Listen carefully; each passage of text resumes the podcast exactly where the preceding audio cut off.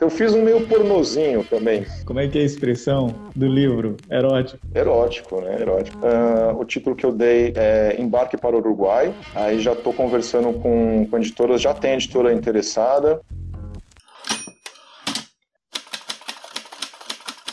Olá, tudo bem? Eu tô de volta com mais uma edição do Live com o Autor. Meu nome é Raik Tavares, escritor, roteirista e comunicador. Estou falando aqui das Minas Gerais.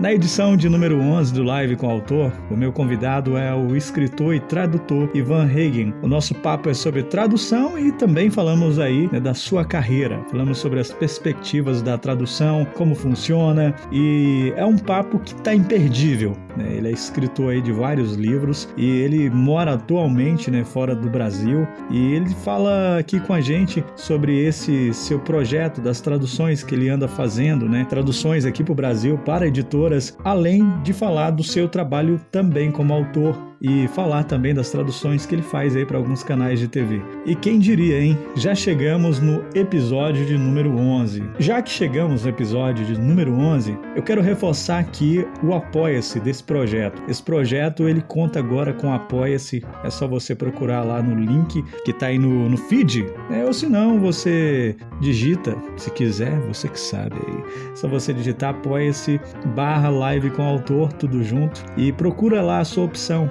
né? A gente tem aí três opções. As opções eu coloquei os nomes do seguinte: podcaster, agregador e distribuidor procura lá e assina que você achar melhor. Você vai estar tá aí contribuindo muito com esse projeto e ajudando a dar continuidade. E lembrando você que é autor, que também trabalha como freelancer no meio editorial, você que é independente, quiser ser divulgado aqui no nosso projeto, a gente ainda está divulgando os autores né, de forma gratuita aqui no podcast. Então a gente vai falar do seu trabalho, vai falar do seu projeto. É só você mandar um e-mail para mim no raickjp.hotmail.com eu aguardo aí a sua mensagem e espero poder divulgar o seu trabalho aqui para milhares de pessoas que escuta esse podcast. E aproveitando a deixa, eu peço a você, vai lá nas redes sociais, me siga no Twitter, no Instagram, no LinkedIn, no Facebook. É só você procurar lá R-A-I-C-K Tavares. E para finalizar os meus agradecimentos, já agradeço o meu primeiro apoiador. Uou, já temos um apoiador, o Wellington Andrade, um querido amigo que já teve até aqui já no podcast, né? Tivemos aí uma participação do Wellington, foi muito legal. Se você ainda não ouviu, ouça lá a participação do Wellington, onde a gente bate um papo sobre né, o seu primeiro livro, ele falando sobre o primeiro livro escrito, o autor de primeir, do primeiro livro, do primeiro romance. Então, é um papo bem interessante ele deu aí sua perspectiva sobre como é lançar o seu primeiro livro, as dificuldades, os problemas. Então, aproveita, se você ainda não ouviu, você vai receber uma carga bacana de informação para você que está querendo talvez lançar um livro, está pensando. Então, esse episódio vai calhar muito bem. E só mais um mexãozinho, você pode procurar o meu livro de textos que está na Amazon. O título se chama Um Giz Branco na Lousa de Papel. Procura lá, tá baratinho compra o e-book, comenta. Tem a minha novela 2, que também está lá ainda na Amazon. Vai lá, comenta, compra. Assim você ajuda a pagar o, a, ração da minha cachorrinha, tá bom? A Jojozinha. Você ajuda aí a contribuir com a ração da minha cachorra e seremos gratos. Namastê! E vamos para o episódio de hoje. Em 3, 2, 1. Eu tô numa fome agora que vocês nem imaginam, mas vamos de claquete. Então, é, Raik, então, uma coisa assim, é, agradecer o convite e, eu achei muito, muito legal a, a proposta de um diálogo da, da, tradução com a, com a escrita, essa, essa dupla função de tradutor e escritor. É, né, que o, o, tradutor é uma coisa que está ali, está né, tá no cotidiano de tanta gente ligada à literatura, tá, né, uma boa parte do que a gente, do que a gente lê é, é traduzido. Mas, assim, né, na verdade que é, é um um pouco raro uma, que, que, que, exista uma, uma entrevista com os tradutores. Acontece de vez em quando, mas não, é, não com muita frequência. Eu achei legal assim, esse, o, o tema, a, a oportunidade. É, então, me apresentando, eu Bom, eu tenho, é, tenho essa dupla, é, dupla função aí de, de atuar como escritor e como tradutor. Óbvio que, que como escritor é sempre mais difícil de ganhar dinheiro, a gente também pensa na tradução como sobrevivência, né? Mas a gente se diverte também, na, se diverte na, nas duas tarefas. Como é que começa você na literatura, cara? Você inicialmente? Então, assim, o início é desde o colégio. Tinha lá uma coisa com 17 anos, eu estava começando a escrever uns negócios assim, falei assim, porra, isso aqui, vamos né, é, trabalhar um pouco mais, tudo bem, vamos burilar um pouco, mas é, já, tinha, já, já tinha um desejo forte de, de ser escritor, sim, com 17 anos. É, a, atualmente você você está vivendo, né, vamos dizer, literatura por causa da tradução, né? É, mas nesse andamento você já pensou em jogar, o, é, chutar o balde falar, cara, não, não dá. Olha, a, a tradução eu faço é, para Sim, para muitas coisas diferentes. Eu não uhum. faço uhum. só tradução literária. Então, nem dá para dizer que eu vivo só da, da literatura, nem como tradutor, porque né, alguns, teve, algumas coisas que eu fiz foram literatura, é, mas assim, tem uma. O, o que eu faço com mais frequência é traduzir para Discovery Channel. Faço o vídeo ali e ponho a, o, o texto que vai ser usado para dublagem. Né? Isso tudo com. tá lá, tudo cronometrado eu tenho que marcar até o, as, os momentos de, de, de risadinha tal. E é né, toda uma pesquisa, às vezes é, é muito legal, é muito legal trabalhar para Discovery Channel. É, agora, esses meses aí de pandemia deu uma, deu uma brecada, é, vamos ver se a coisa volta. Ah, aí tem lá, tem uma agência que me manda umas coisas que tem, tem a ver com, com publicidade ou com umas coisas meio técnicas, o, relacionadas, muitas relacionadas com evento, evento também hoje em dia está meio meio, meio parado, né, o mercado de eventos e tal. Mas, por exemplo, para essa agência rolou uma tradução que tem a ver com, com apps da, da Google, né? O, o projeto era para a Google. É, foi, foi bacana de fazer isso e tal. Então, tradução de é, literatura, teve algumas que eu fiz. É, por exemplo, tem uma, teve uma, uma saga juvenil que eu fiz que é, é, a saga do o, Futuro Falso. É, é, bem interessante. É um cara que é, chama é, Dan Crocos. Tem, tem umas coisas juvenis que hoje em dia, sabe, são bem, bem malucas mesmo, assim, né? Bem, vamos dizer assim, meio subversivas, meio toda. Um que antes, eu acho que eu sou um pouco mais velho que você, não sei, mas é, antes seria considerado um tema meio é, para adulto ou, ou para ou, ou perturbador demais para criança. Mas eu, eu, tinha lá, essa série aí que eu, que eu, é uma saga que eu traduzi, tinha lá umas, umas crianças que é, eles eram clones, eles tinham sido é, treinados para ser uns, uns, uns, guerrilheiros, assim, assassinos mesmo, e só que eles descobrem, descobrem, assim, toda uma, uma preparação, uma lavagem cerebral, e é muito louco, assim, tem lá toda, toda uma coisa do duplo dos, dos clones e, e toda uma coisa de consciência bem interessante. Uh, ah, então, é, esse, é, esse, foi, esse foi do inglês. Aí tem outros que eu fiz do inglês. Tem lá, por exemplo, Dívida de Honra, que é, que é um meio faroeste de, do inglês. Eu fiz um meio pornozinho também. Como é que é a expressão do livro? Erótico. Erótico, né? Erótico. Como é que é a expressão? Eu adorei a expressão. Fez o HQ para Marvel, não é?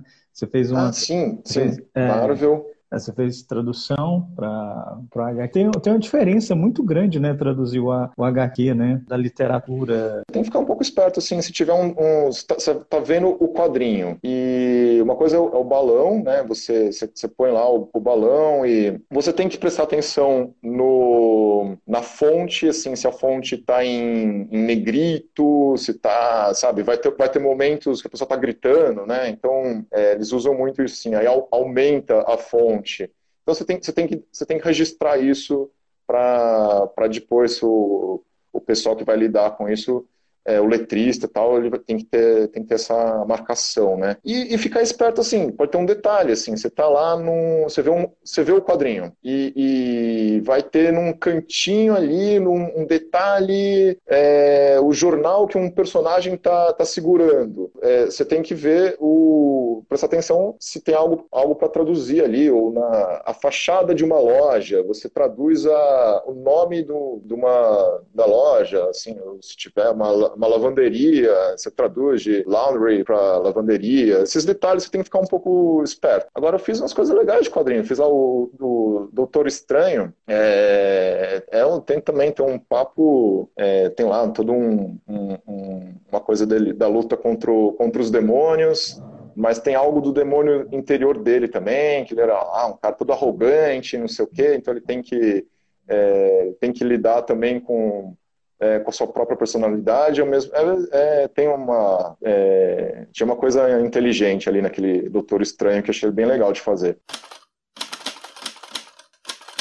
Atualmente você tem um projeto com a Pena Lux, né? Não, é, tem, é um livro de contos uruguaios, é, de escritores vivos. É, eu acho que, sim, uma qualidade altíssima. É, o título que eu dei é Embarque para o Uruguai. Aí já estou conversando com, com editoras, já tem editora interessada, é, só tem que esperar um pouco, assim, é, passar os efeitos aí da, da pandemia, coisa dar uma, né, dar uma, uma alguma normalizada para a gente tocar adiante, mas já já está com uma conversa bem adiantada ali, bem é, promissora com, com a editora. Então, aí tem lá, tem esse livro que é, né, é dos, dos, dos, uruguaios, que vou falar bem rapidinho aqui os nomes deles, que tem tenho 12, 12 autores, que é o Roberto Echavarren, Echavarren que, que tem, ele tem alguns, é, alguns poemas que já foram traduzidos para o português, tem algum, um ou outro livro de prosa também. É, ele, ele é um cara importante, que ele tem lá, tem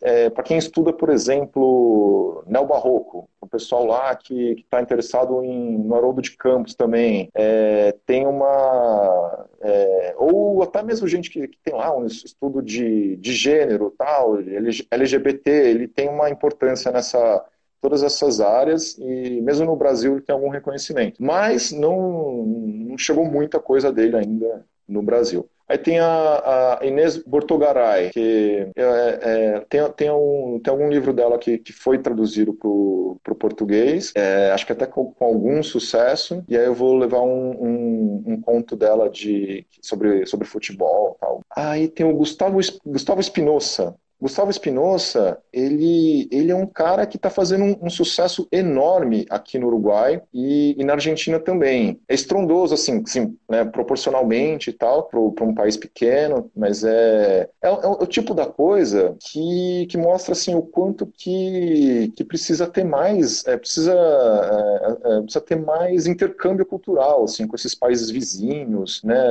é, é pouca coisa que chega do Uruguai para o Brasil e até vice-versa, né? Mas a, a, até chegam alguns, é, alguns brasileiros até chegam aqui, mas é, vai chegar mais o, o, mainstream, assim chega. Mas o não é um, não é um, não é um intercâmbio forte, né? É, e eu acho que dá para fortalecer muito mais. O Gustavo Espinosa, por exemplo, chega na, na, na, Argentina, ele chega com muita força também. E, né, sei lá, pode ser que não esteja falando de um cara que, que logo, logo mais é, vai ter, assim, do mesmo jeito que hoje, né, a gente reconhece lá uns caras, uns uruguaios como Mário Levreiro, né, é, o Mário Benedetti, tem a Mercedes Stramil, que também, é, a Mercedes Stramil, acho, acho ela muito boa escritora, muito boa escritora, assim, que é, tem uma, uma pegada, tem um pouco de, de, de um mau humor, assim, mas um, aquele mau humor sarcástico que, que, no fundo tem, tem humor no mau humor dela, é, tem um certo, tem algumas mágoas assim que ela vai, vai,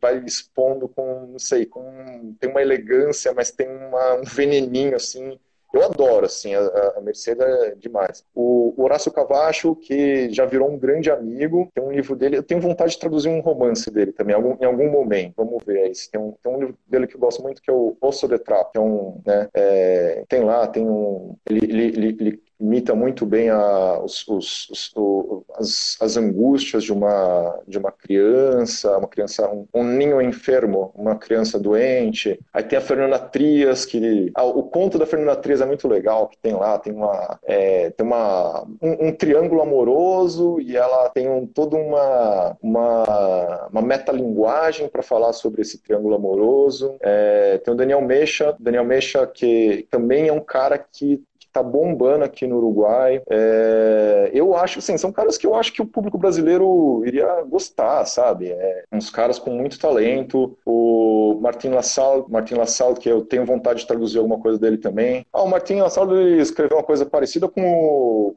ele é meio de, meio de distopia também. Também tem uma coisa aí da, de falta, é, problemas com, com água, é, até tem até alguma afinidade de, de, tema, assim, do Martin LaSalle e o meu, meu Será, assim, eu, eu senti que tem uma, uma coincidência ali de, de, de, de no assunto. Tem a, tá, tá acabando lá, vou, vamos, mas vamos terminar a lista. Tem a, a Rosário Lázaro Igoa, que, que ela é tradutora também. E aí é legal também pensar assim, o, esse diálogo entre, o, é, entre dois tradutores, né? Eu peguei e traduzi o, o, conto dela, aí ela tinha lá uma, uma sugestão ou outra, porque ela, ela traduz, né, do, também, ela faz o, do, do, do português para o espanhol com alguma frequência, e já traduziu muita gente boa, e, e aí a gente ficou lá, é, é, é, é legal essas trocas, ela, ela foi lá, e é, e é, muito bom ter esse contato, né, você ter o, você poder consultar o escritor, né, aí tem, tem coisa lá, por exemplo, que ela viu,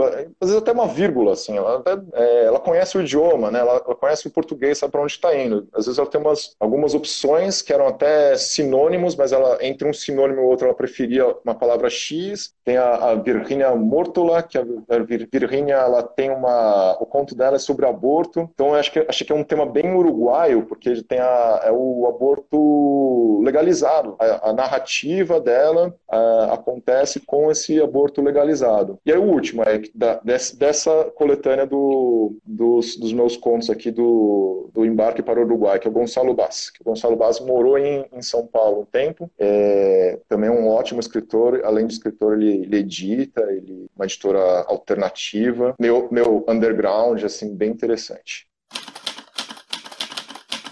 Por exemplo, eu quero contratar um, um tradutor. E esse tradutor, ele é escritor, né? Ele é escritor ainda mais assim de ficção, né? Ele entende de estrutura e tudo mais. Da minha língua, você acha que é melhor quando o, tradutor ele é um escritor? Você tem uma diferença ou só do tradutor ou não? É, olha, eu acho que tem uma, uma sensibilidade é, com a escrita que é fundamental. Bom, também não quer dizer que assim que, que, que seja um, um, uma necessidade o tradutor ser escritor, claro que não. Mas que você, você ter essa, essa atenção, por exemplo, você está acostumado a, a pensar o, o, ritmo das frases, né? uma, uma prosódia. Você está acostumado a, a ter um, um, uma atenção especial para a sonoridade da palavra ou para as imagens. É, então, todo. É, você tem uma capacidade expressiva, né? É, qualquer tradutor vai, vai precisar ter essa, essa capacidade, né? Todo tradutor é um pouco escritor. Alguns vão ser escritores cara de pau e que vão publicar sua própria obra, e outros vão ser é, escritores nessa né, né, na, na, no próprio exercício da tradução. Mas eu acho que ajuda muito acho que e vice-versa acho que acho que a, a ser escritor é, ajuda a escrever e traduzir te ajuda também a, na escrita né? Isso a gente vê muitos muitos depoimentos ali Modesto Carone é, que fala que ele tem a, a, a sintaxe do, do Kafka é, você vê o Paulo, Paulo Henriques Brito, que diz que também se deixou influenciar pelas coisas que ele traduziu, do, do Allen Ginsberg, da Elizabeth Bishop. É, então, assim, muitos exemplos, né? É, mas vai nas duas mãos, vai nas duas mãos. É óbvio que, que ser escritor, você, às vezes, você, às vezes você encontra soluções criativas, porque imagina assim, vai, só para concluir aqui. É, às vezes você tem, você vai, você vai traduzir uma, uma piada piada. Bom, sei lá, pode, ser, pode até ser uma série da Netflix, ou pode ser um humor de, de tá lá no, uma piada do é, Philip Roth, não sei. Não importa, mas você uma, vai traduzir uma piada. É, às vezes tem hora que, que a, a, língua, o outro idioma, não te permite uma, uma tradução nem próxima do, do literal. Às vezes é mais fácil você é, criar uma outra piada, mais ou menos. É, em relação às referências culturais e gírias, você acha mais difícil traduzir as do espanhol, as do inglês ou a dificuldade é a mesma?